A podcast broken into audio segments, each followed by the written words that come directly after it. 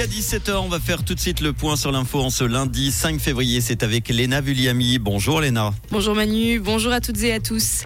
Le canton de Vaud dispose désormais d'un concept cantonal pour le sport. Ce document de référence comprend différents axes stratégiques, mais pas encore de nouvelles mesures concrètes et chiffrées. Celles-ci viendront dans un second temps, ce printemps, lors de la présentation d'un contre-projet à l'initiative populaire qui réclame 100 millions de francs pour le sport vaudois. Viola Amerte est en Estonie. La présidente de la Confédération a commencé son voyage avec euh, une visite au centre d'excellence de cyberdéfense coopérative de l'OTAN à Tallinn. Un des responsables a présenté à la Valaisanne et à sa délégation les activités du centre. Lisa Mazzone reste la seule candidate à la présidence des Verts. Pour la vice-présidence, le parti annonce avoir reçu trois candidatures au terme du délai. L'Assemblée des délégués choisira les membres de la présidence du parti le 6 avril à Renan. Celle-ci comptera au maximum sept personnes.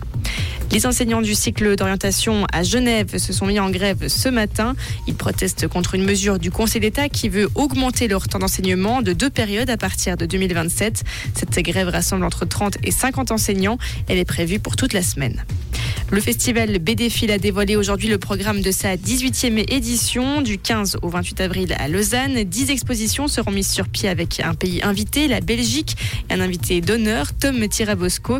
Le jeune voix dévoilera d'ailleurs son nouvel ouvrage à l'occasion du festival.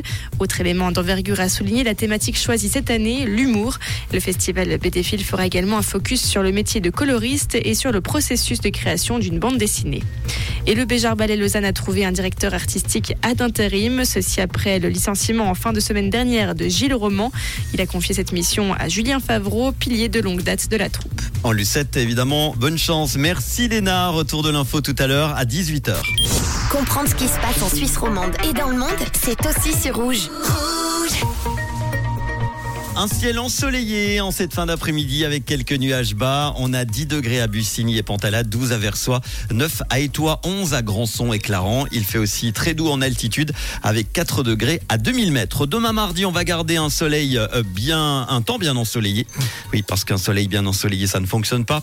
Avec quelques bancs de brouillard le matin sur le plateau. L'après-midi, on aura quelques nuages élevés. En pleine minimum, moins 1 à 2 degrés. Couvrez-vous le matin. Il fera doux encore l'après-midi, 11 degrés. La température en montagne restera avec 4 degrés jusqu'en haute altitude.